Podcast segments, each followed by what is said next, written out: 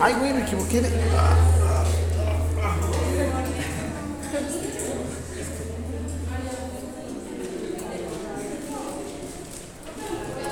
Me choca esta pantalla. En lo que funciona su tecnología, güey, espérame, espérame. Cada vez se pone peor esto.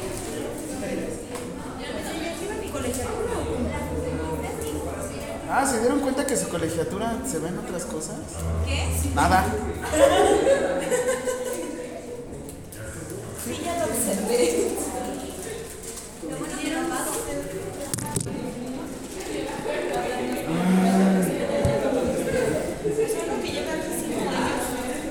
Miren, uno que es como yo siempre tiene soluciones, no problemas.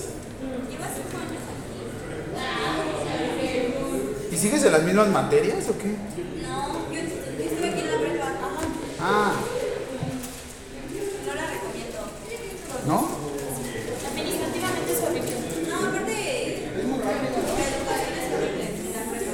¿En serio? Si le toca el maestro es bueno, es muy raro. Mi único maestro bueno de inglés ahorita ¿Es qué? es director de inglés. Más o menos.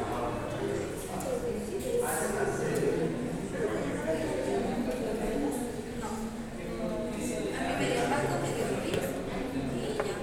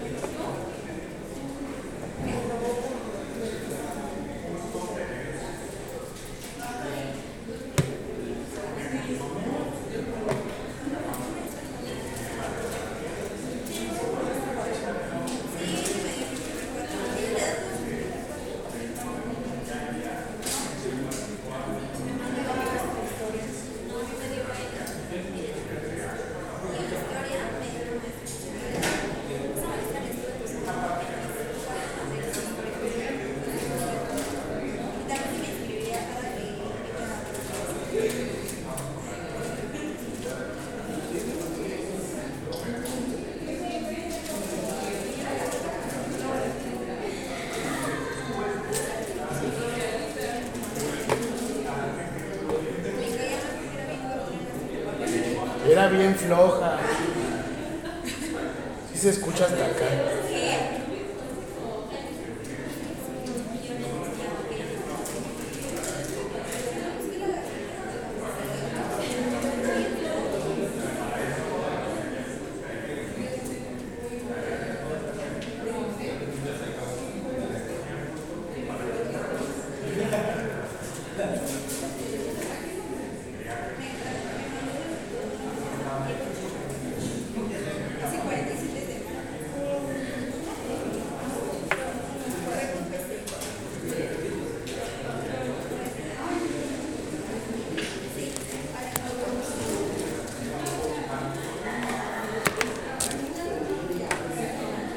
Ay, me choca. Siempre es una.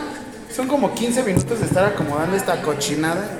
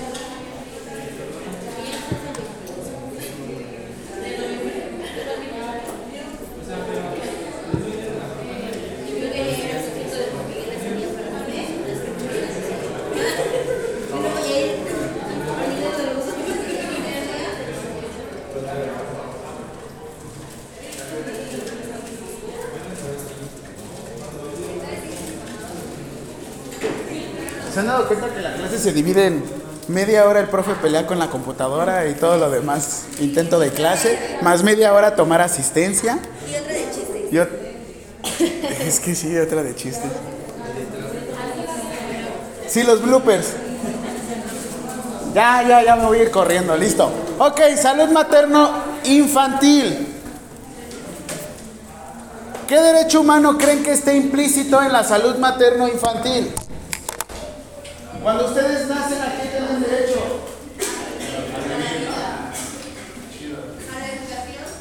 Ah, algo más sencillo. A un hombre. ¿Cómo se llama a un nombre? ¿Cómo se dice a un nombre? ¿A poco yo te digo, alumno 314, ¿cómo estás? Bueno, así los voy conociendo, ¿no? Como, a ver, alumno de los lentes. A ver, alumno que le puso al cochino. A ver, alumno que se queda dormido. A ver, alumno que bosteza. Y se escucha. Ok, primera pregunta del día de hoy. Primera pregunta del día de hoy. Ay, no, profe. Ay, no. ¿Qué tienes en la nariz? Dame. Ah, sí. La onda no es la entrada, es la salida. El de atrás paga. Chile campano. Pica en la entrada y repica más fuerte. Ah. Primera pregunta. Derecho humano relacionado. Derecho humano relacionado.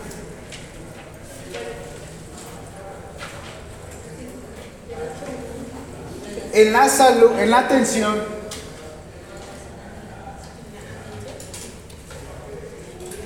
De la salud.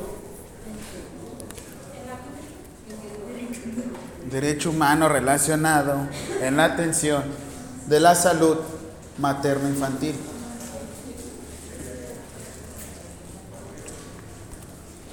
Vas a poner en forma de lista, ok, tenemos derecho humano a la vida, ajá, no hay pex. Sí, ponlo. En forma de lista.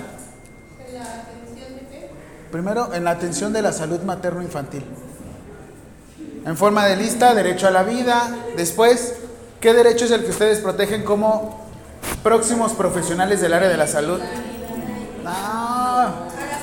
Derecho a la protección de la salud. Preservan la dignidad a través de los derechos humanos. Me encanta que se... A la protección de la salud. Porque tienes un presidente. Nos dijeron aquí derecho a la identidad. ¿Por qué derecho a la identidad? Para que todos tengamos derecho a un nombre. Pánfilo. Para que no me digan. No, 3312 era el código Master, sí. Acá es experimento 626, por ejemplo. ¿Creen que uno no tuvo infancia o qué? Experimento 626. Lilo y Stitch. Qué triste infancia. ¿Cuál? Y ahorita creo que está. Bueno, yo no he visto la película de Soul. No, la de Soul, la de Element- Elementos. ¿Sí?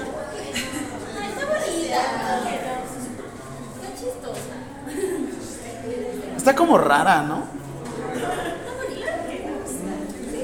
Ok, como antecedente, ¿qué les decía que, gritaban en la consigna del 8M? El artículo cuarto constitucional que establecía. Cuarto constitucional, no cuarto párrafo, cuarto artículo. El artículo cuarto. Igualdad de derechos y obligaciones entre el hombre y la mujer. No es, no es pregunta, no fue pregunta, nada más era repaso. No. ¿Cuál? Sí, solo vamos a dejarlo en tres. Ah, bueno, sí es cierto, no, agreguen, agreguen el, el cuarto derecho. Hombre y mujer son... De todos modos, nada más pongan así el cuarto, igualdad Igualdad de derechos. entre hombre y mujer. Igualdad.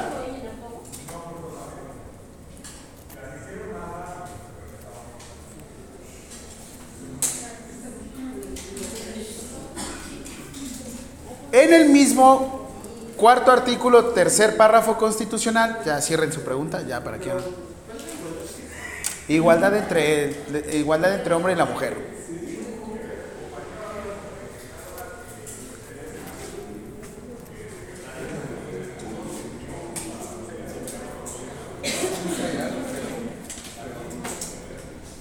Yo les había dado un antecedente.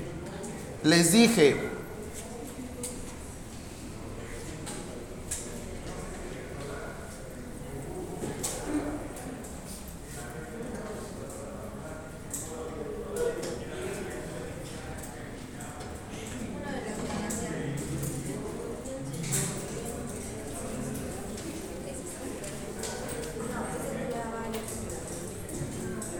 que la constitución, cuando había sido emitida? Ay, ¿por qué abrir? 1917. Casi estábamos hablando de épocas de la revolución, ¿no? Y antes nos establecía que nos casábamos para una cosa, para preservar la especie, ¿no? Literal, si tú, no te, si tú te casabas y no tenías hijos, estabas incumpliendo en la ley, ¿no? Obviamente ahorita se ha reformado la constitución y ya la vemos de manera diferente y la, la, la, la, la, la, la, la. Ahora, hay un antecedente para la atención materno-infantil y se encuentra en la constitución. Tiene que ver esto porque dice el artículo cuarto constitucional, segundo párrafo, dice, toda persona tiene derecho a decidir de manera, conste, ¿eh? así dice, de manera libre, responsable e informada sobre el número de hijos y el espaciamiento de sus hijos. Cosa que no vemos en Iztapalapa, pero hay un antecedente de la atención materno-infantil y viene desde la Constitución. Siguiente pregunta, entonces es, ¿qué establece el artículo cuarto constitucional? No te confundas, segundo párrafo, artículo cuarto constitucional, segundo párrafo. Porque nuevamente te vuelvo a repetir en la mismísima frase que yo te digo. El que no conoce a Dios, a cualquier santo le reza. El santo que normalmente le rezamos es a la norma oficial mexicana 007. Sin embargo, es raro que hablemos de esto. Así es que, ¿qué establece el artículo cuarto constitucional? Segundo párrafo, segundo párrafo, toda persona tiene derecho a decidir de manera libre, responsable e informada sobre el número y el espaciamiento de sus hijos.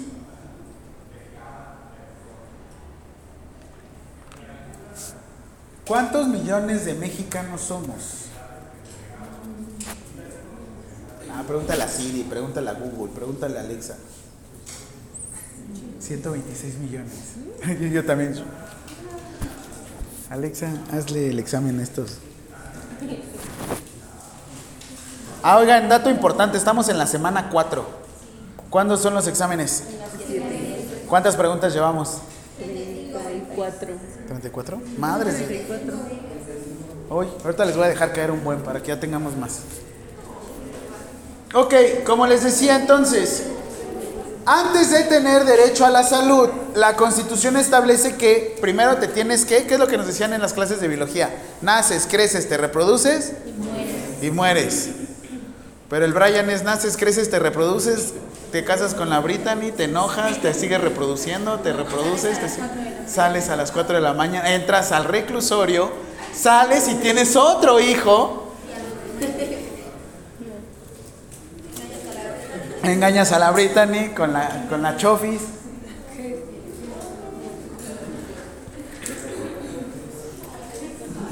Ahora, vámonos a lo que realmente nos compete. ¿Qué ley es la que tú vas a seguir cuando seas profesional del área de la salud? Excelente. Ahora,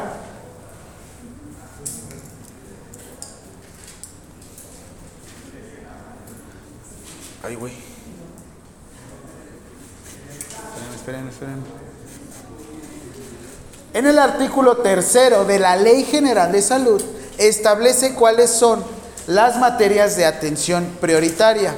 Nuevamente aquí tenemos materia de atención prioritaria, atención materno-infantil. Siguiente pregunta. ¿Qué establece el artículo tercero de la, ya me puedes abreviar ahorita, LGS. No, no LGBTIQ más. LGS, ¿qué quiere decir LGS? Excelente. ¿Qué establece la LGS? En el artículo tercero de atención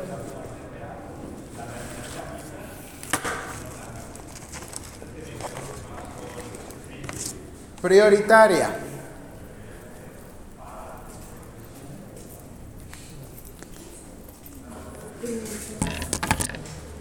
La clase pasada lo vimos.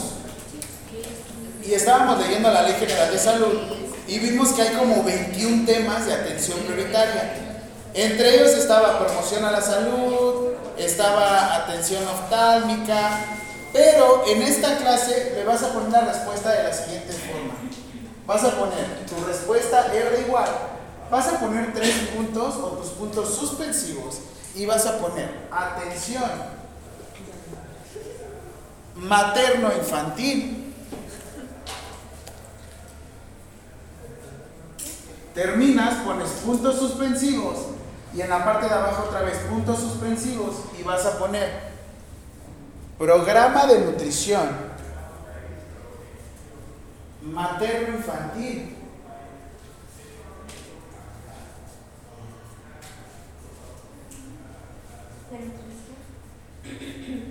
en los pueblos y comunidades indígenas. Te explico por qué lo pusiste de esta forma. Porque en este artículo tercero de la Ley General de Salud se establecen, como yo te decía, un montón de temas de salubridad general. Sin embargo, como tú le pusiste puntos suspensivos antes, lo que diste a entender es que estás resaltando nada más estos dos puntos. En algún futuro, en alguna situación, vas a tener que citar leyes. El citado de leyes o el citado de manera legal se inicia siempre por la normatividad, posterior el artículo y cuando lo mencionas tienes que poner tus puntos suspensivos, pones, pones tus comillas y estás estableciendo que nada más estás hablando de esa parte de la norma. Porque les digo, esta parte este artículo ahorita les enseño, está larguísimo, está enorme. Sin embargo, lo único que quiero que entiendas es que estemos, tenemos ahorita la atención materno-infantil. ¿Vale? ¿Sí me di a entender? Si no, ahorita vamos a leer rápido la Ley General de Salud porque para eso es esto. Para que sepamos qué onda. Ahora, Dentro del derecho a la protección de la salud, vamos a encontrar que tenemos servicios básicos de salud. ¿Te acuerdas cuántos servicios básicos de salud teníamos? Estaban las preguntas de la clase pasada. Eran como do- dos un resto y dos montones.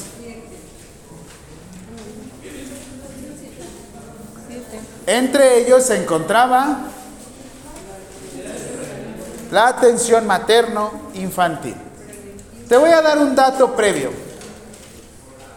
Actualmente tenemos algo que se le llama Agen- Agenda 2030.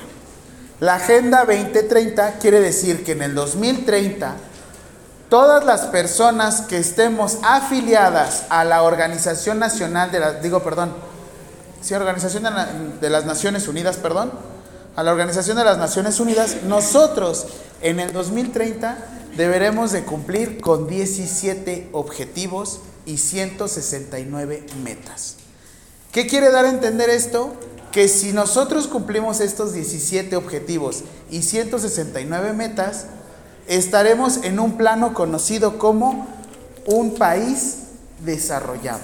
Este es un preámbulo porque la próxima clase vamos a ver promoción a la salud y ahí viene este tema. Solamente es un preámbulo, ¿ok? Ahora, dentro de tantas metas, porque les dije 169 metas, porque ¿qué sucede? Entre más metas, mejor, porque quiere decir que debes de cumplir más metas y te enfocas a más cosas. Claro.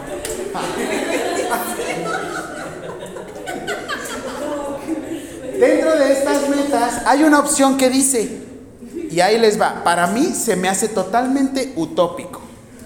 Sin embargo, esta meta que dice es cero muertes neonatales.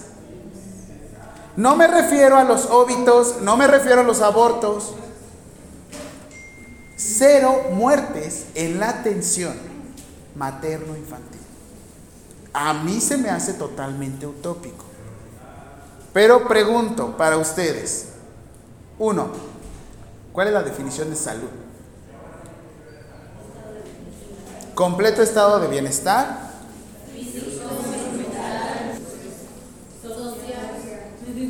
Físico, mental, social. Y no solamente la ausencia.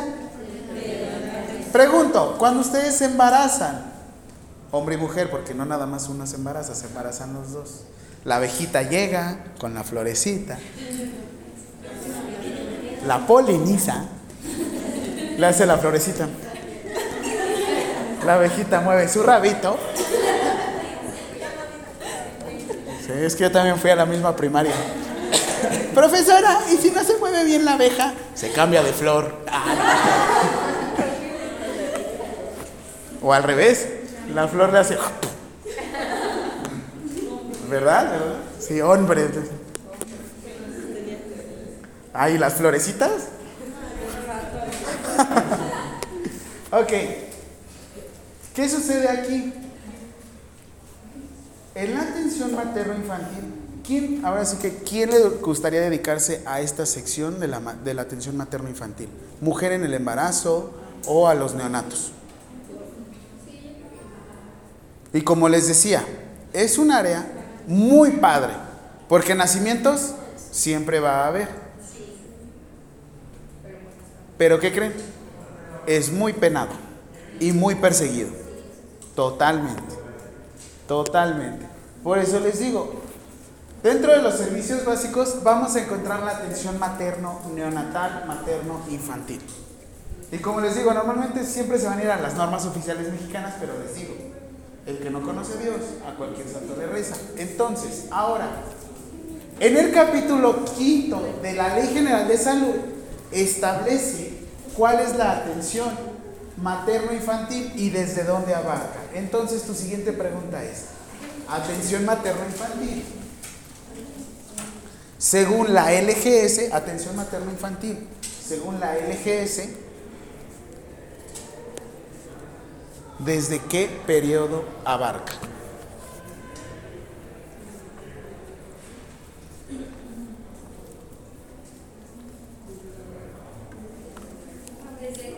¿Desde qué periodo abarca?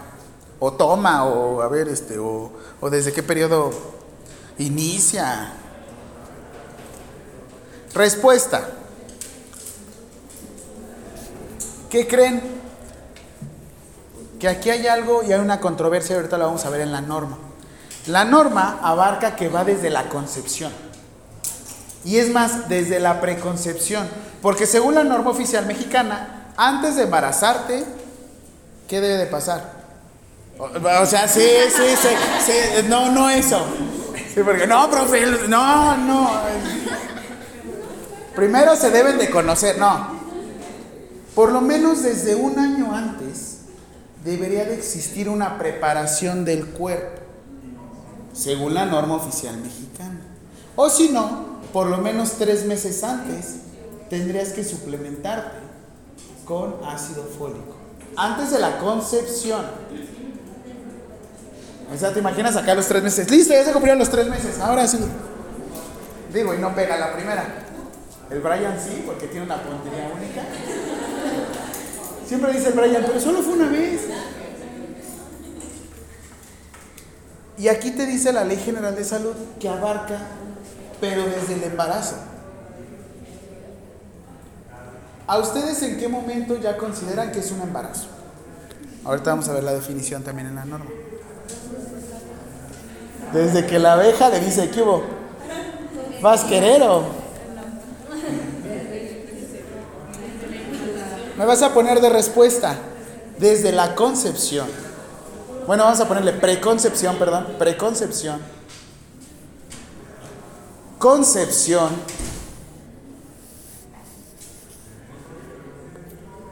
Embarazo. Parto. Posparto.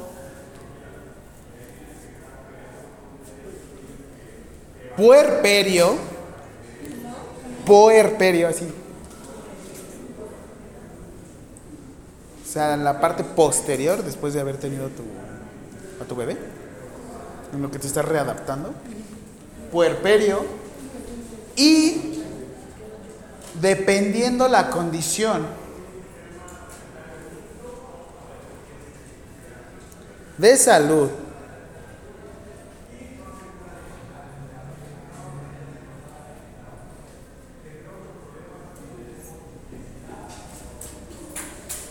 de la mujer, conste, ¿eh? aquí dice la Ley General de Salud, de la mujer y producto. No dice mamá, digo, perdón, no dice bebecito, no dice neonato, no dice cochinadita, no dice, ¿cómo dicen cuando el bebé, bueno, cuando nace un bebecito y no es tan bonito, le haces, ay, está curiosito. Sí, todos los bebés nacen curiositos. Eso de que digan, ah, hay un bebé, nunca lo han visto con lanugo, nunca lo han visto nacer así como que, oh. nunca han aspirado un bebé, nunca lo han canalizado, así es que ya como después de unos siete días ya se empieza a poner bonito, y hasta eso más o menos. Sí, hasta- y lo malo es que siguen pasando los años y así, así nos quedamos. Pero conste, aquí dice producto. ¿Por qué producto? Nosotros tenemos un documento ay, legal que nos da una identidad. ¿Cómo se llama este documento? Acta de nacimiento. Hacemos dos procedimientos. Uno que nos registramos como vivos, porque también te pueden registrar como muerto. Las nuevas este, actas de nacimiento ya no tienen este formato, pero las anteriores actas todavía aparecía como nacido vivo o nacido muerto. ¿Vale? Ah, mm, como dato, ahí te va, rapidísimo. En Código Civil hay un término que se llama naciturro. El naciturro o el no nacido es, por ejemplo, y como dato así extra, si en dado caso ustedes estuvieran embarazadas y le heredaran a ese naciturro o a ese no nacido algo, en Código Civil Federal te dice que si ya pasaron más de 12 horas del no nacido o del nacido y se muere después de estas 12 horas, las cosas heredadas pasan a la, a la mamá. O sea, si se muere después de 12 horas. Si se muere antes de las 12 horas, la herencia ahí queda porque todavía no ha nacido. Sí sería muy maquiavélico. ¿Cómo qué? Casas, bienes. ¿A poco el abuelito no le dice, a mi, a mi ahijado le voy a dejar unos... Y no, y no es el típico de al hijo varón. Al hijo varón le voy a heredar esto. Eso ahorita igual lo vemos rápido en Código Civil. Pero es lo que me, me causa como furor, me causa esto. ¿Por qué dice del producto? Como les decía, y ahí les va. Muy personal forma de ver las cosas. Yo teniendo a mi pareja, me dan a elegir quién sobreviviría. Si el bebé, el producto o mi pareja. ¿Por qué? Porque podemos hacer otro. Ah, no. No, pero en este caso piénsenlo bien. Nace y si dicen, es que vamos a preservar la especie. Somos 126 millones de mexicanos. ¿Cuántos millones de mexicanos viven aquí en México, en la Ciudad de México? ¿No? Como dato, aquí en México vivimos 9 millones. En el Estado de México viven 16 millones. O sea, en zona conurbada somos 25 millones. En la delegación Iztapalapa son, porque yo no vivo aquí, cabe aclarar. En la delegación Tlalpan. ¿Qué? Puro bosque, ¿no? Ahí estamos cazando nuestras comidas acá. Pura zona de preservación, sí. Ah, bueno, sí. Yo tengo un hogar, ¿eh? Ok. Vive un millón novecientas mil personas. En Tlaxcala, ¿saben cuántas personas viven? Bueno, en primera que es Tlaxcala. Ah, muy bien. No, viven 700 mil personas. Y es más grande que Iztapalapa. Y si tú me dices que vas a preservar la especie, digo, de entrada te digo, porque creo que ya somos muchos. En el salón no se ve ahorita. Hasta decimos, ¿de dónde salen tantos? ¿Te cuento? Pero es que volvemos a lo mismo. Si tu argumento sería preservar la especie, digo, nosotros somos 126 millones de mexicanos, en Estados Unidos son 300 millones. En esta cuestión, muy mi particular punto de vista, lo, eh, nuevamente te diría, yo prefiero preservar la vida de mi pareja. Porque no vamos a morir juntos. Porque el amor es eterno. Vive el amor. Ok. Siguiente pregunta. ¿De qué comprende? ¿De qué comprende?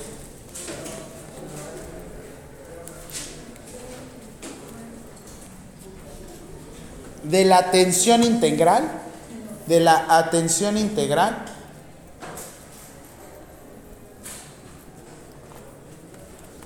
De la mujer. durante el embarazo. ¿Todo bien? Ah, no. Es el cuaderno, ¿no? Integral de la mujer durante el embarazo.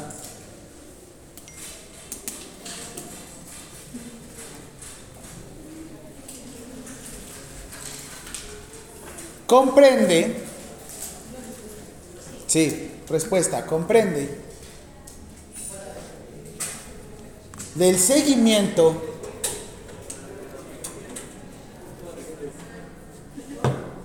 de manera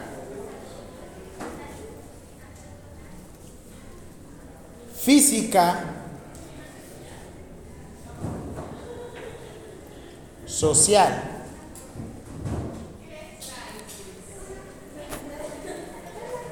y psicológica. ¿qué sucede cuando una mujer está embarazada? Mi pregunta va de la siguiente forma. ¿Te acuerdas que yo te había dicho? La salud es el estado completo de bienestar físico, tal. Ok. ¿El embarazo para ustedes es una alteración en el cuerpo humano?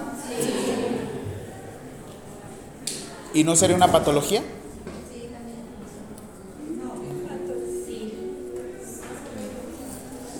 En un hombre sí. Digo, porque uno embarazarse yo no me imaginaría por dónde. En, en- en primera, por dónde. En segunda, ¿cómo va a salir? En tercera, ¿cómo vas a quedar? Normalmente los ginecos, los, los ginecobstetras, los médicos ginecobstetras, manejaban o tenían esta teoría de que el embarazo era una patología. Si lo vemos de modo estricto y riguroso, hay alteración a nivel físico, hay alteración a nivel psicológico, hay alteración a nivel social, te tratan diferente.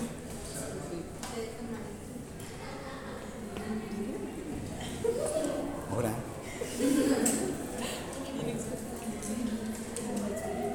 Pero en este caso se supone que es un proceso natural, ¿no? ¿Qué está sucediendo actualmente con la mayoría, o bueno, cuál es la cuarta causa de muerte actualmente? En, no. Cuarta causa de muerte actualmente tiene que ver con tumores, estaba muy cerca la persona, con tumores malignos. Hay algo relacionado a una norma oficial mexicana que se dedica específicamente al cáncer de mama y cáncer cérvico-uterino. Está sucediendo lo siguiente. Hay gente que ah, está haciendo ahorita nuligesta, o sea, no está teniendo hijos. No es porque los está incentivando, tengan hijos, lo que sea. Realmente entiendo, si es una parte natural, sin embargo también está el desarrollo personal. Tú lo ves específicamente en cuando está la liga de fútbol femenil y la liga de fútbol varonil. Una persona cuando se lesiona, por ejemplo, se rompe su rodillita, el ligamento cruzado, normalmente cuánto se va a descansar un hombre, bueno, un jugador, perdón, una jugadora, jugador, por lo menos un año, ¿no? En lo que va la rehabilitación, todo esto. El embarazo, ¿cuánto tiempo te vas? ¿En semanas? Porque ustedes tienen algo que se llama a término, ¿no? Un embarazo a término. Son de 36 a 42 semanas según la norma oficial mexicana. Son nueve meses. Obviamente uno ya se acostumbra y es a las semanas, ¿no? ¿Cuántas semanas llevas, amiga? ¿Cuántas semanas? Y yo como soy más amiga le digo, ay, ¿cuántas semanas llevamos? Sí, la verdad es que sí está. Ya llevas, ya, así una amiga cierta llevé su embarazo y está. Ya vas en la semana 37, ¿no? Ay, sabes más tú que mi novio. Y... Que no se entere, amiga. Ya si sale igualito, pues ya. No, no sé. No, ese se llama chapulinear y es de mala educación. Nueve meses y se supone que es un proceso natural. Oiga, ¿realmente nada más son los nueve meses lo que te modifica la vida? Y también hay una parte que no lo hemos visto así y también va relacionado con el Teletón. 20 de octubre, te esperamos. ¿Por qué? Porque es la misma violencia en el embarazo. Violencia que recibe la mujer. ¿Por qué la mujer se debe dedicar a la crianza? ¿Que porque lo trae de manera de instinto natural? ¿Realmente será un instinto? Porque yo conozco unas mujeres que mi instinto para nada. ¿eh? Yo que les dije, ¿quién se embaraza? ¿A poco nada más uno se puede? No, el día que ustedes se embaracen solas, gobiernan todo, ¿eh? Sí, literal. Literal es como de, ay, la especie lo- entre los hombres. Intentaríamos nosotros, pero no creo que suceda nada. Pero volvemos a lo mismo. ¿Por qué va esta parte de violencia? Porque sí es violencia. Yo les digo a ustedes que son, son generación de cristal. no porque se rompan. Es. Ay, yo sí me rompo. Es porque intentan hacer visible lo que antes era invisible. Porque antes tú decías, ay, vete a la cocina. Realmente, si te quedas pensando, sí es un insulto. ¿Por qué?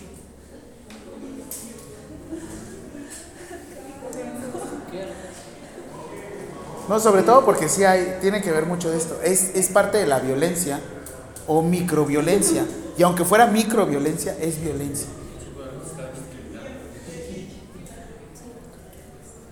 Diecisiete características que decía, por sexo, edad, género, condición de salud. ¿Qué sucedía antes con las mujeres embarazadas en los trabajos? ¿Por qué? Porque decía que ya no podían. Pero porque no. Hay un tema administrativo relacionado con el seguro social. La ley del seguro social establece lo siguiente. Ustedes cuando son trabajadores y tienen, tienen el derecho a un seguro social, o bueno, perdón, la obligación a un derecho este, de, sal- de sal- de seguro social, el patrón paga el 80% de tu seguro social. Tú bien fregón, agarras tu recibo de nómina y dices, ah, me están cobrando 120, 70 pesos, 200 pesos, en mi caso hasta 800 pesos, de seguridad social. El patrón paga el 80%. Tú solo pagas el 20%. Son cosas que no vemos porque el patrón, cuando tú te vas de incapacidad, el patrón te debe de pagar el 30% de tu sueldo. El otro 60% lo paga el seguro social. Con eso te da un 90%, no te da el 100%. Está.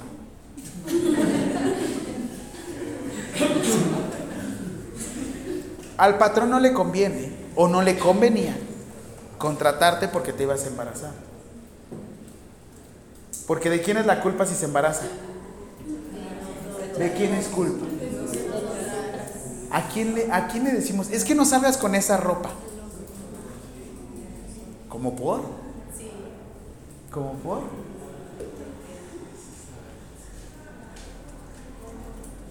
Y eso es lo mismo de las microviolencias. ¿Por qué se debe dedicar la crianza? ¿Por qué les toca a ustedes? ¿Por qué deben de decir, ay, no, es que cuando va el papá no pone atención? En lo particular les voy a ser sincero, hay una generación de hombres ahorita, y no es ahorita, la verdad es que sí he visto unas generaciones que somos deplorables. Deplorables. O sea, realmente somos un asco de generación. Pocas las personas que realmente yo agradezco que lleven el seguimiento de sus hijos. Yo que lo veo directamente con los familiares. Y yo en lo particular, cuando hablo con los papás, papás, papás, prefiero retirar a la mamá. Porque necesito que el hombre tenga el empoderamiento. Porque ustedes, bueno, porque hay mujeres o hay parejas que se las dejan muy fácil. Se las dejan muy fácil. No tienen que hacer ustedes todo.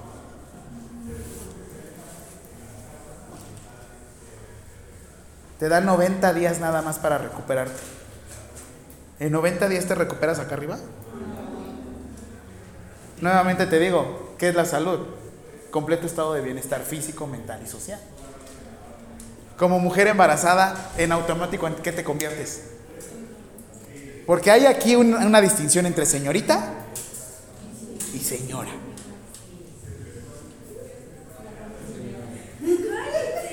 Teóricamente no debería de existir esto. A todos deberían de ser señoras. No, no es cierto. Qué feo que sea así. ¿Cómo estás, señora? Ah, yo soy señor. Ah, usted. A mí me encanta que me hablen de usted. Pero volvemos a lo mismo, es lo que les digo a esta generación de cristal. Hagan evidente o hagan visible lo invisible. Y piénselo de esta forma. Sobre todo porque les digo, esta cuestión de crianza, sí, entiendo. Este, leche materna. Sí. Pero ustedes no nada más son unas máquinas que conciben hijos. No son unas máquinas que tienen hijos. Y a fin de cuentas es algo que pasaba. ¿Qué sucedía anteriormente con los baby boomers? ¿Por qué le decimos la generación de los baby boomers? Shh. ¿Por- por la brecha generacional. Pero los baby boomers son todos los bebés nacidos después de la Segunda Guerra Mundial. La Segunda Guerra Mundial. 1945 llega específicamente un estado de bienestar en el que se supone que ya no había guerra. ¿Por qué? Hiroshima y Nagasaki todos dijimos, puta, nos fuimos al carajo, ¿se acuerdan? Y ahí fue cuando empiezan los derechos humanos y todos nos empezamos a agarrar de las manos y le hacíamos We are the world. Y, ah. Y madres, empezaban las familias que empezaban a tener hijos, e hijos, e hijos, e hijos, e hijos. Y los baby boomer, el boom, era porque todo el mundo empezaba a tener hijos. Sus abuelitos. ¿Sus abuelitos de cuántos eran sus familias? Ocho. 9, 10, 12. Y luego el papá llegaba a tener como 3, 4 matrimonios. O sea, en ese tiempo los reconocían, ahorita ya no los reconocen, ¿no? Pero bueno. Porque dicen, ¿en cuándo te has comido un tamal con... con... Y efectivamente, los baby boomers vienen de esto. ¿Qué sucede? Se empieza a encarecer todo. Empieza la inflación. Empieza a salir todo más caro, ¿no? Ahora sí vienen las pensiones. Pequeño dato, si van a empezar a salir con alguien, busquen el Banco Nacional de Deudores o de Pensiones Alimenticias. Dato, porque si quieren prioridad de una persona, primero tengan su prioridad ustedes, porque si no hay prioridades legales, por ejemplo, dar una pensión alimenticia. Pero bueno, ese es un dato extra nada más. Y las mujeres también pueden dar pensión alimenticia si en dado caso llegan a tener más ingresos que los hombres. No es de género. No se trata de género, es de cuestión de la persona. Pero bueno, ya, sigamos. Ahora, siguiente. Siguiente pregunta. ¿De qué comprende la atención? La atención. ¿De qué comprende la atención integral del niño? ¿De qué comprende la atención integral del niño?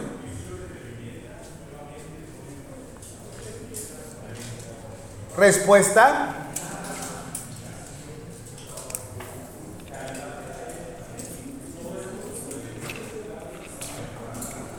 Vigilancia del crecimiento. En mi caso no me vigilaron mucho, pero bueno. Vigilancia del crecimiento.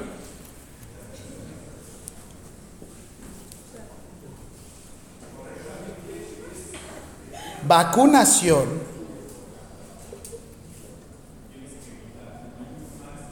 Atención prenatal.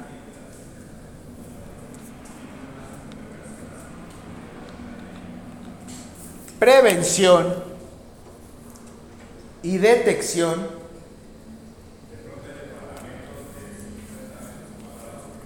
de enfermedades hereditarias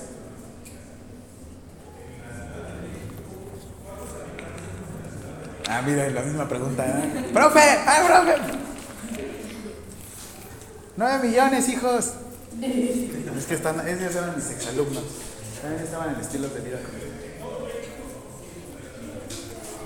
126. Pero bueno, ahorita sacamos los datos, ¿vale? Digo. Hereditarias y congénitas. Hasta ahí. Se supone que el seguimiento de un, de un este, niño debería de ser la, la vacunación. La vacunación es obligada y es gratuita. Pero ¿qué está sucediendo ahorita con las vacunas? ¿Hay vacunas? ¿Por qué? No. Porque prefirieron mandar el presupuesto a vacunas COVID y a un tren Maya a comprar vacunas. Digo, ya somos muchos, el que sobreviva es un sacrificio que estaré dispuesto a hacer. Eso dijo Andrés Manuel López Obrador. Digo, perdón, el presidente. Para poder detectar una enfermedad hereditaria o alguna enfermedad congénita, se tiene que aplicar algo que se llama tamiz neonatal. ¿Habían escuchado de este examen? Nuevamente, ¿qué estaba pasando con este tamiz neonatal? Ya no había presupuesto. Ya no se estaba haciendo. ¿Por qué? Hacían la prueba, pero no había una interpretación. En su mayoría, en el tamiz neonatal podemos identificar si vienen o llegan a presentar hipotiroidismo, fenilcetonuria y en algunos casos alguna otra alteración metabólica. Antes, o bueno, se llegó a pensar que diabetes mellitus tipo 1 se podía llegar a identificar, sin embargo depende mucho de la edad de la persona. Entonces, vas a poner segunda pregunta o siguiente pregunta. Examen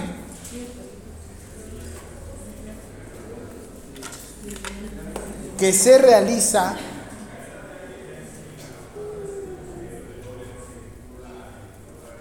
para la detección, examen que se realiza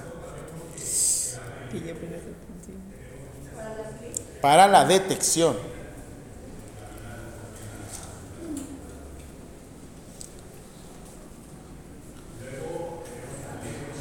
de enfermedades hereditarias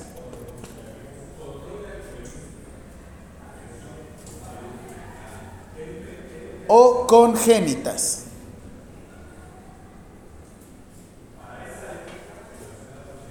Respuesta, tamiz neonatal. Y el tamiz neonatal lo que hacían también en tu talón, tomaban tu muestra y podían identificar si presentabas estas alteraciones. O también actualmente se está tomando algo que se llama tamiz auditivo. ¿Cuál es la peor condición que puedas presentar si no escuchas? Tú dices, bueno, pues no escuchas lenguaje de señas, ¿no? Pero ¿cómo? La peor condición o el peor escenario de una persona que llega a presentar la alteración de un, de un sentido o una discapacidad sensorial es que no se pueda comunicar. ¿Quién de aquí, de todos modos, aunque tiene boquita, no puede comunicarse? Y no me refiero a decir, profe, ¿puedo ir al baño? No. El cómo te sientes. El me siento presionado. El no creo poder cumplir con las expectativas. El sáquense que yo sobro aquí. Y eso también es parte de la comunicación.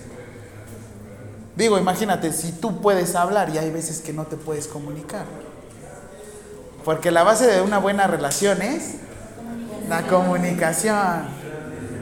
Ahora imagínate que tengas alteración de, un, de una discapacidad sensorial. ¿Cómo le haces? no? Ok, aparte, no te puedes comunicar, bueno ya, X, te puedes comunicar. Hay otra alteración que se puede llegar a identificar en cuanto nacen. Y esto tiene que ver algo conocido como displasia de cadera. ¿Qué sucede con la displasia de cadera? Te explico rapidísimo. Tú tienes un, digamos, en tus caderas tienes una zona en la cual se inserta, ¿qué? ¿Para qué? Para que puedas qué? Específicamente la cabeza del fémur para que tú puedas caminar. ¿Qué sucede si en dado caso no llega a embonar? Se altera la marcha, ¿no? Y tú dices, bueno, pues ya, rengueas, claudicas. El problema es que cuando tú, muy joven, empiezas a claudicar, ¿qué sucede con todas las estructuras del cuerpo?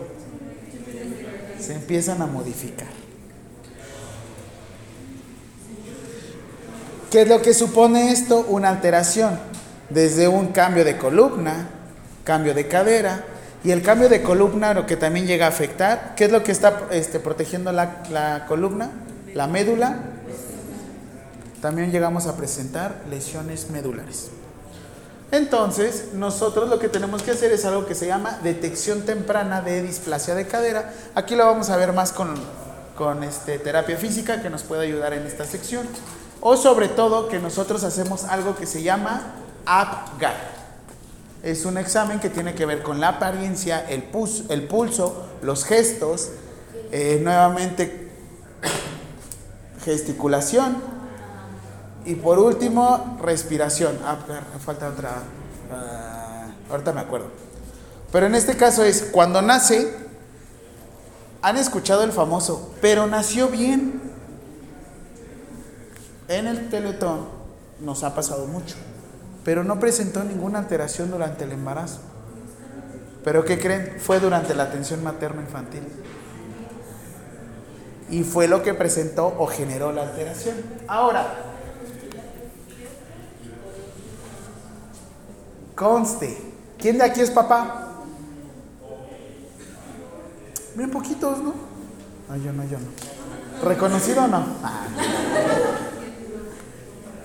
¿Qué? Porque tengo a mis hijos en el gimnasio. Ah. No, no es cierto. Ah, perdón. Ok. Pese a que no sean papás, ¿quiénes tienen algún menor de edad donde vivan? O sea, ¿quiénes conviven con un menor de edad donde viven? Sobrinos, primos, la, la, la. Menor de edad. Todos los demás, ningún, ni niño, ni nada. No, yo tampoco. Pero de todos modos, ¿qué creen? Que estamos respon- somos responsables de algo. Porque la siguiente pregunta va, ¿de quién es, quién es responsable de la protección? De la salud de los menores. ¿Quién es responsable de la protección? De la salud de los menores.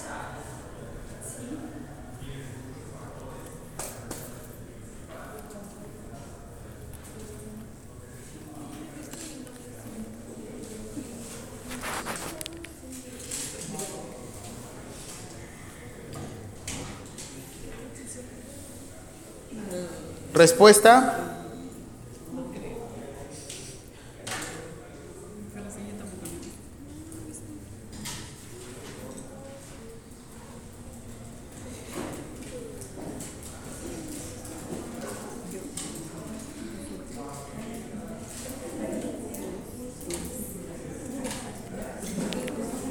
Obviamente tú dices, pues claro, de primera instancia, los padres.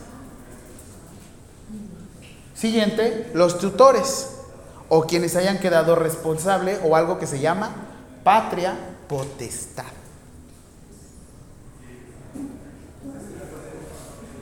El Estado y la sociedad en general. Esa es la respuesta. ¿eh? Es padres, tutores.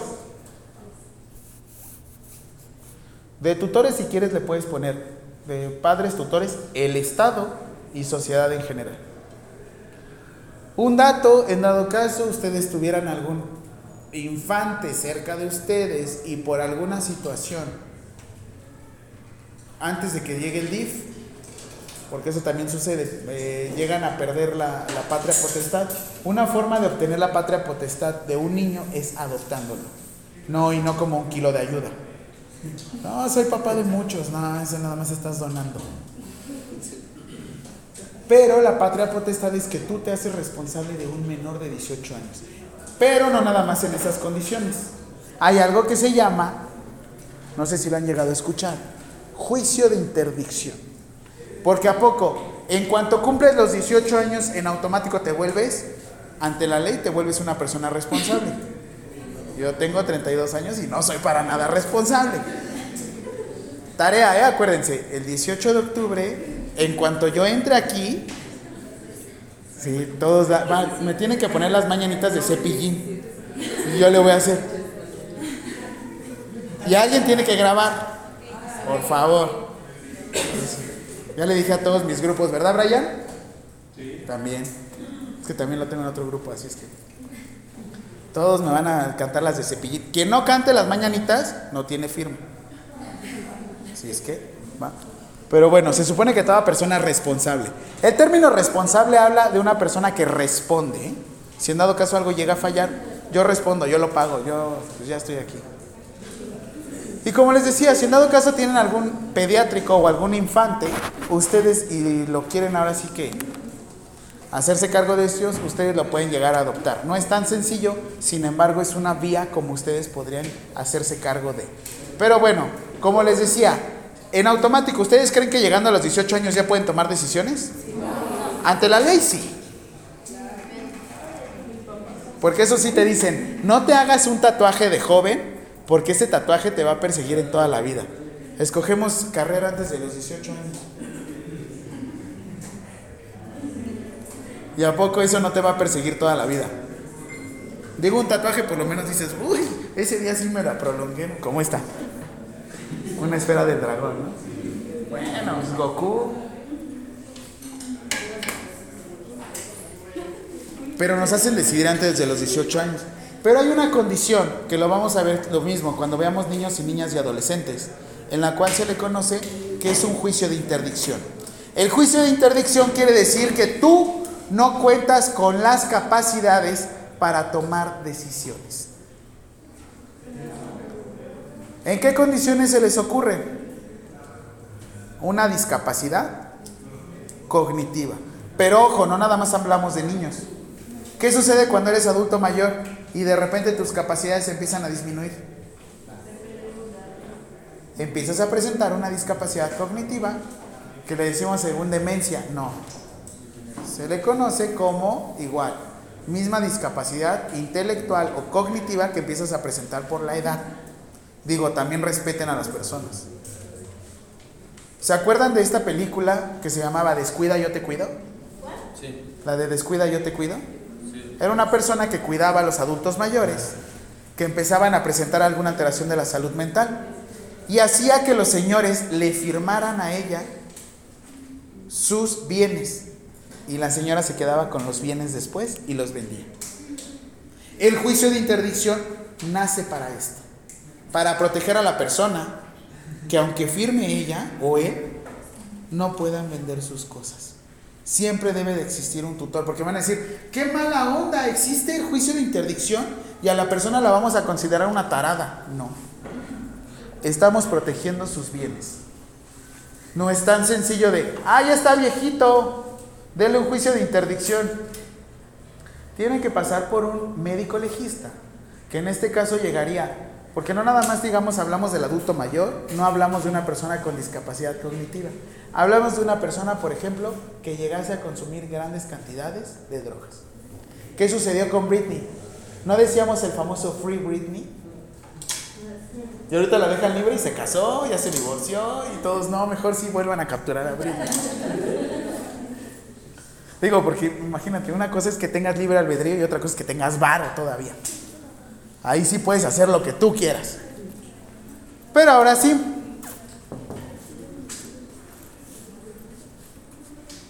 Ya estamos hablando bien bonito, la la la, van a impulsar, fortalecimiento. Ahora, va la pregunta. Atentos, ¿esto será cárcel? Dice que el artículo 64 bis, que los artículos de los servicios de salud que ya vimos en el artículo 34 van a decir que a las mujeres embarazadas que presenten una urgencia obstétrica se les tiene que dar atención expedita. Si una mujer embarazada presenta una urgencia obstétrica, sí o sí le debes de dar la atención. Pero esta es una clínica de oftalmología. ¿Para qué la aceptas? Porque para esto, una de dos, o le das una atención de manera directa, o haces una referencia a otra unidad médica con la capacidad para atención de urgencias obstétricas. Este es el famoso cero muertes neonatales. ¿Se cumple? ¿Qué es lo que hacen con las mujeres embarazadas cuando llegan a atención? No viene dilatada, ponte a caminar. Mínimo tú dijeras, las van a poner a caminar dentro de la unidad para que estén ahí, ¿no? En cualquier momento.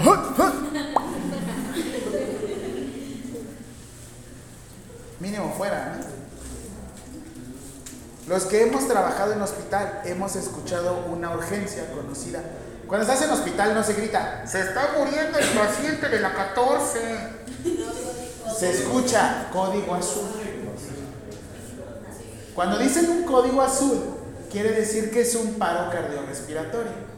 Y los que somos más expertillos, vamos corriendo al lugar. ¿Y qué pasa? No, pues que otra vez se murió el de la 14.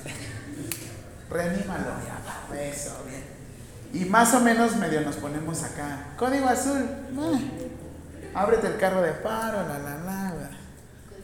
Hay una madre que se llama código mater. El código mater no mueve a algunos, mueve a todo el hospital. Porque en cuanto pasa el código mater y fallece alguien, cualquiera de los dos, ruedan cabezas. Y no ruedan cabezas, se quedan sin trabajo. Son procesados. Son procesados. El día que les toque, tocamos madera, el escuchar un código mater, de alguna u otra forma, todos deben de estar pendientes a esto. Pero yo soy de nutrición, no importa. Pero yo soy de terapia física, no importa. Yo soy de enfermo, ah, pues más. Porque la atención materno-infantil es prioritaria. ¿Cómo se pueden proteger? Una buena nota. Trabajando en equipo y conociendo la ley. Porque se aplican el, uy, no, las embarazadas aquí no. No aplica aquí. Y te lo dice desde la misma Ley General de Salud. Entonces va la pregunta de la siguiente forma.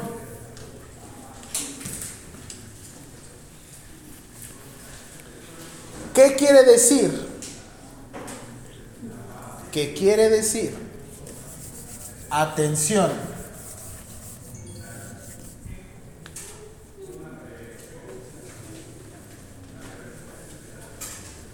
Expedita.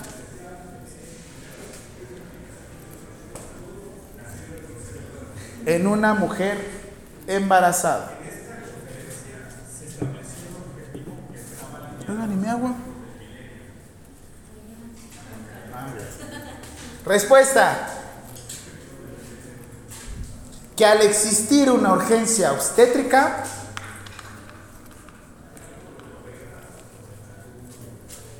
se deberá realizar.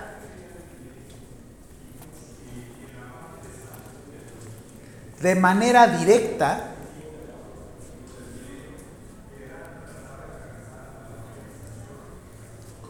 o a través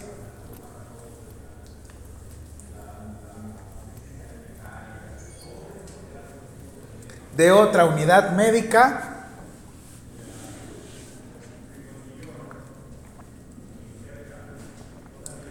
la atención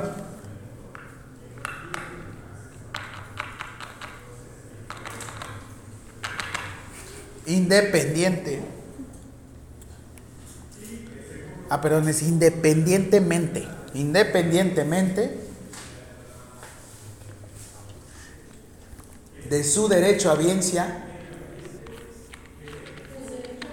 Derecho a biencia. Ahí está derecho a biencia, va con H intermedia. Derecho a biencia o afiliación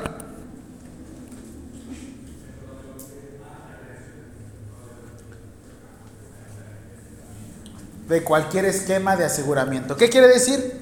Que sea como sea, debes de dar la atención. No importa que seas tú esa persona que le echa airecito a la persona adulta. Pero por lo menos le estás dando atención, ¿sabes? Ay, mi tapita.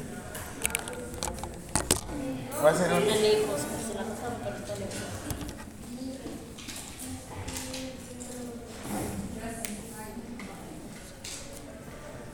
Ay, gracias, porque ayer hice pierna y. Del estarme agachando es como un martirio.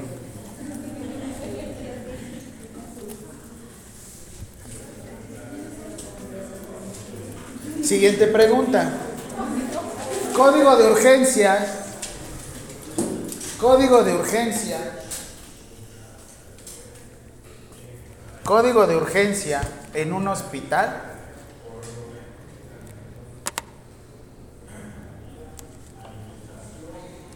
¿Qué quiere decir? Urgencia.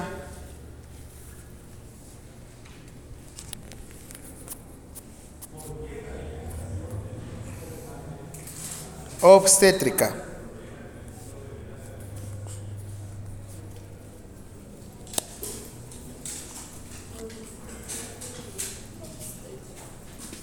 Código Mater.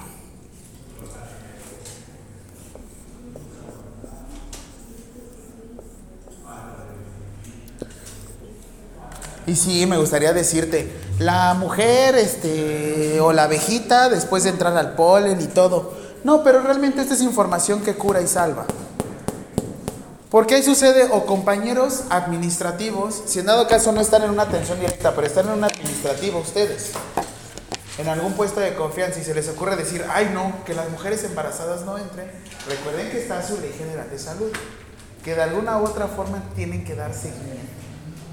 Es lo mismo que entrar a una persona y presentar una alteración de la salud mental, el famoso, la, la famosa persona que tiene hipertensión, y ustedes detectan que tiene un antecedente. O sea, le monitorizan y le toman la presión y sale con 150-90. No podrían tampoco dejarlo ahí, porque ustedes, por el simple hecho de suceder estos valores, ya ingresan algo que se llama crisis hipertensiva. Si le llega a suceder algo y la persona descubre que tú lo dejaste ir, te pueden llegar a imputar por omisión de cuidado. Y eso ahorita lo vemos en código penal, no te me estreses. Pero bueno, ERIO quiere decir equipo de respuesta inmediata obstétrica. Siguiente pregunta. Siglas ERIO.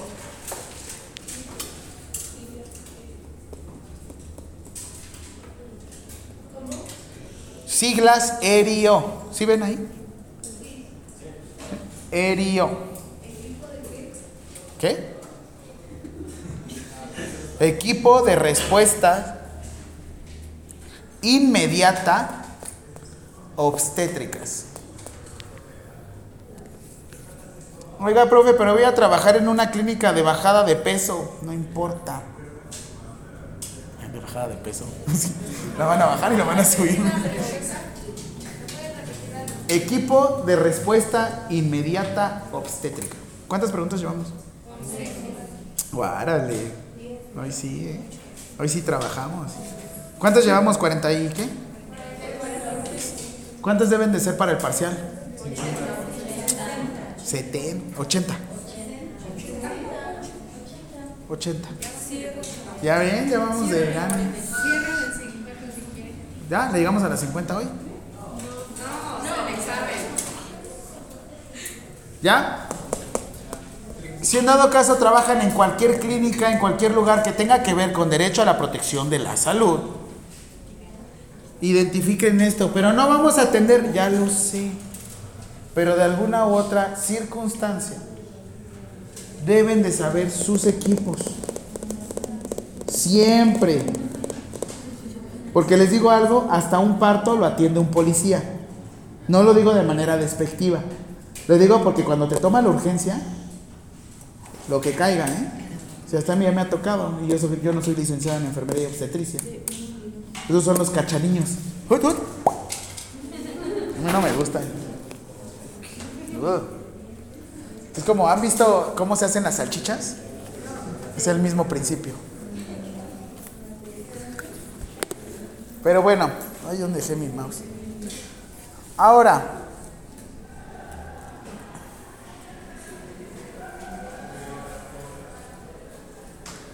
de aquí brincamos a algo que se llama norma oficial mexicana. Siguiente norma oficial mexicana que comprende. Sí, norma oficial mexicana que comprende. Y me copias todo esto de la atención de la mujer durante el embarazo, parto, puerperio y de la persona recién nacida. Y ahí dice de la persona recién nacida, no dice bebecito, no dice bebo, no dice nene.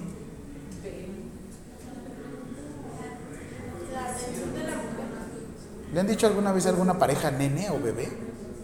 Sí, sí. ¿Qué pasó, bebé? Qué oso.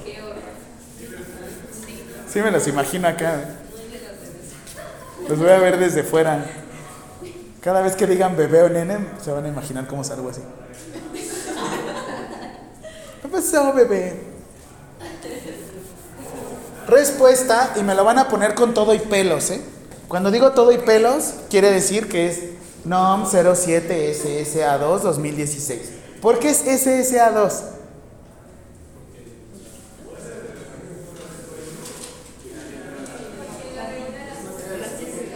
¿Qué era SSA2? ¿Y quién está de subsecretaria de Prevención y Promoción para la Salud? No, ¿quién está ahorita de subsecretario? Rockstar Gatel. ¿Vieron que se candidateó para el gobierno de la Ciudad de México? Pinche loco, ¿no?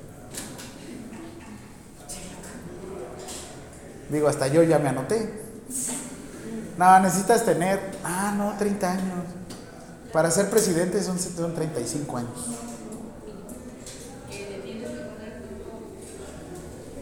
No, todo. SSA2, Subsecretaría de Prevención y Promoción para la Salud. Ahorita vemos la norma oficial mexicana porque tiene su chistecito. Pero bueno, rápido, te voy a enseñar algo que se llama. Ah, no es cierto. Objetivo de la norma. ¿Ahí?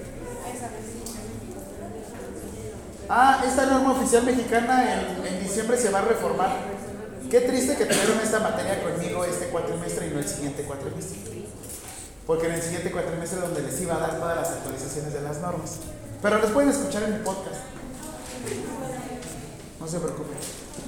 Voy a discutir, de hecho, de hecho, de hecho, voy a hablar con las autoridades de Cofepris dentro de un mes, yo les aviso y les paso la entrevista. ¿Qué creen que soy qué o qué? Ustedes no creen, no saben con quién están. Ya cuando me vean ahorita en YouTube otra vez en mi canal. ¿Ya? Siguiente. Objetivo de la norma. Respuesta. ¿Cuál norma? Norma Gabriela. Norma Graciela. La norma oficial mexicana 007 SSA2 2016. Ah, Es que ahí estaba. ¿Ya?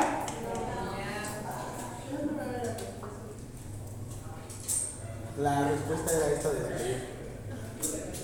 Siguiente. Establecer criterios mínimos. ¿Cuál es el objetivo de la norma? La norma.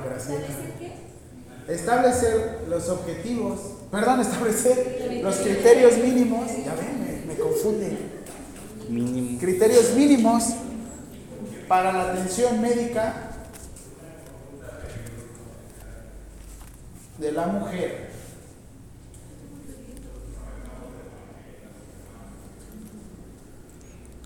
Durante el embarazo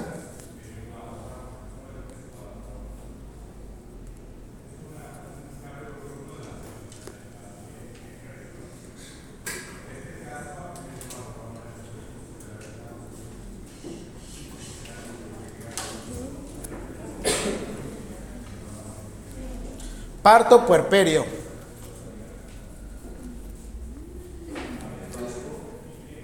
Y puerperio.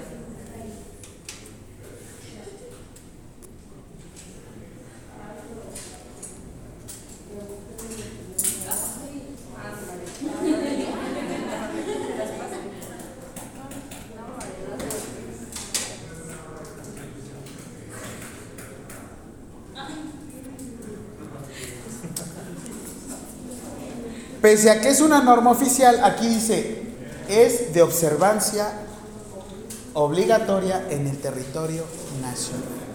Aquí no dice nada más los de enfermería, aquí no dice nada más medicina, aquí no dice nada más nutrición, aquí dice todos los, nada más terapia física, perdóname, perdóname por no mencionar tu carrera. No nada más los de Cinépolis, no nada más los de Cinemex. Hoy voy a ir al cine, así es que lo voy a... Las palomitas.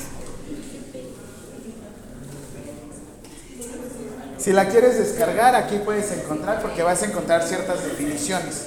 Si no, después búscala con tiempo.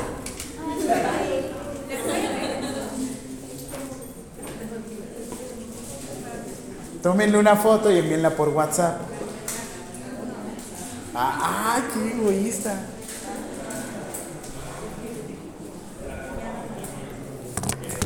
Espérame porque te voy a mostrar el código penal, ¿vale? Sí, va. Sí, soy malo.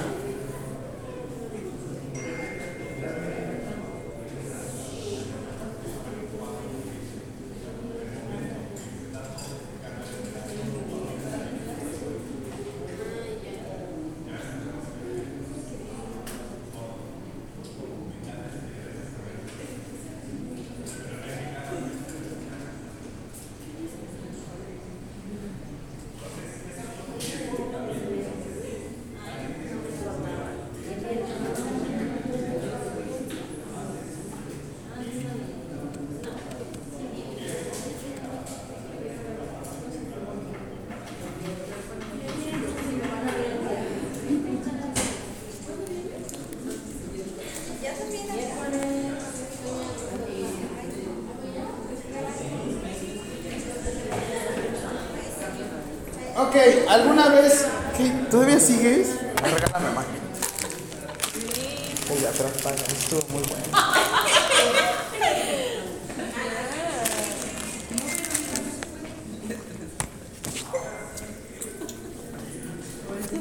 Ok.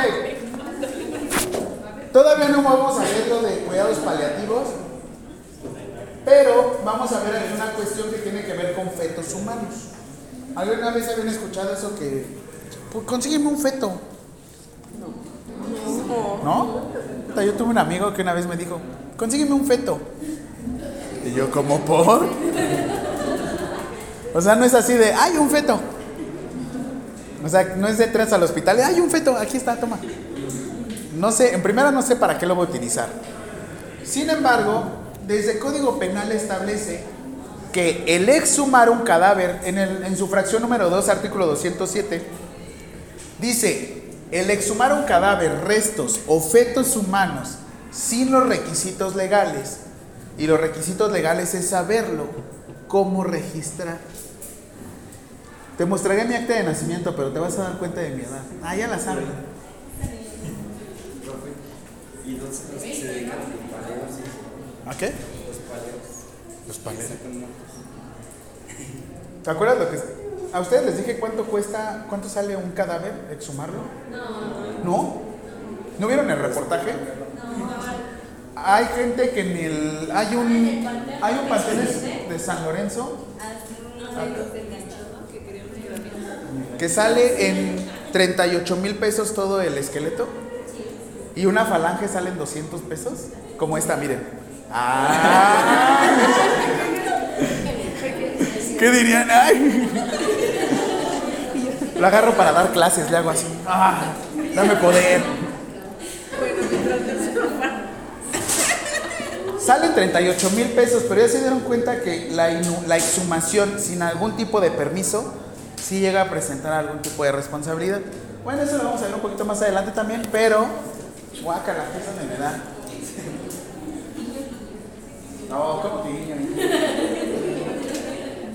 Me da asco, guiño, guiño. Es que esta parte es la que sí me genera cringe, ¿saben? Si los actos son de necrofilia. El de un cadáver.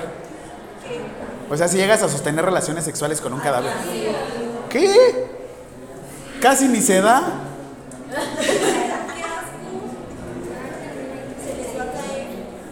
¿Al muerto o al.?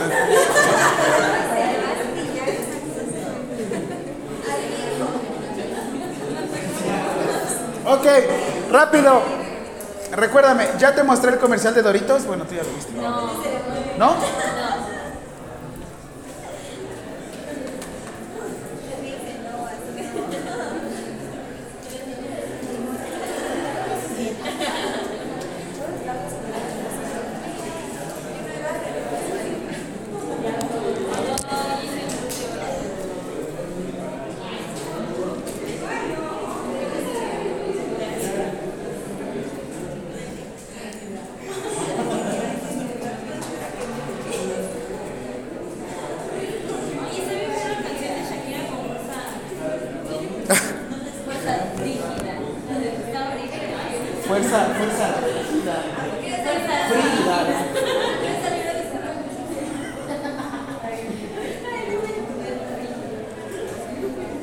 es que en YouTube ya lo tengo. Le gané un caso al PSG. ¿Cuatro uno? Oye, ahora sí me perdí de la Champions. Solo supe que ganó mi Real Madrid. Tres dos.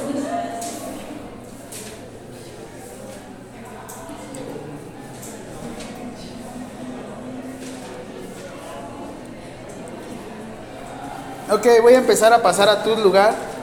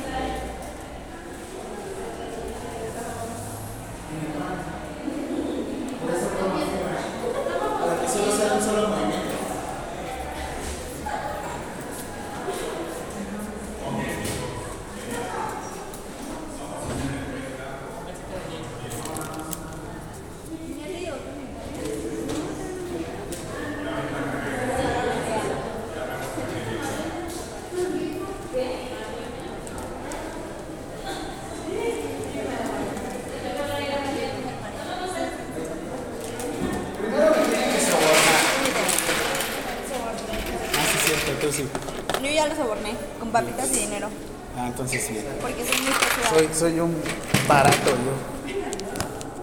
Porque se sigue grabando y luego se va a escuchar.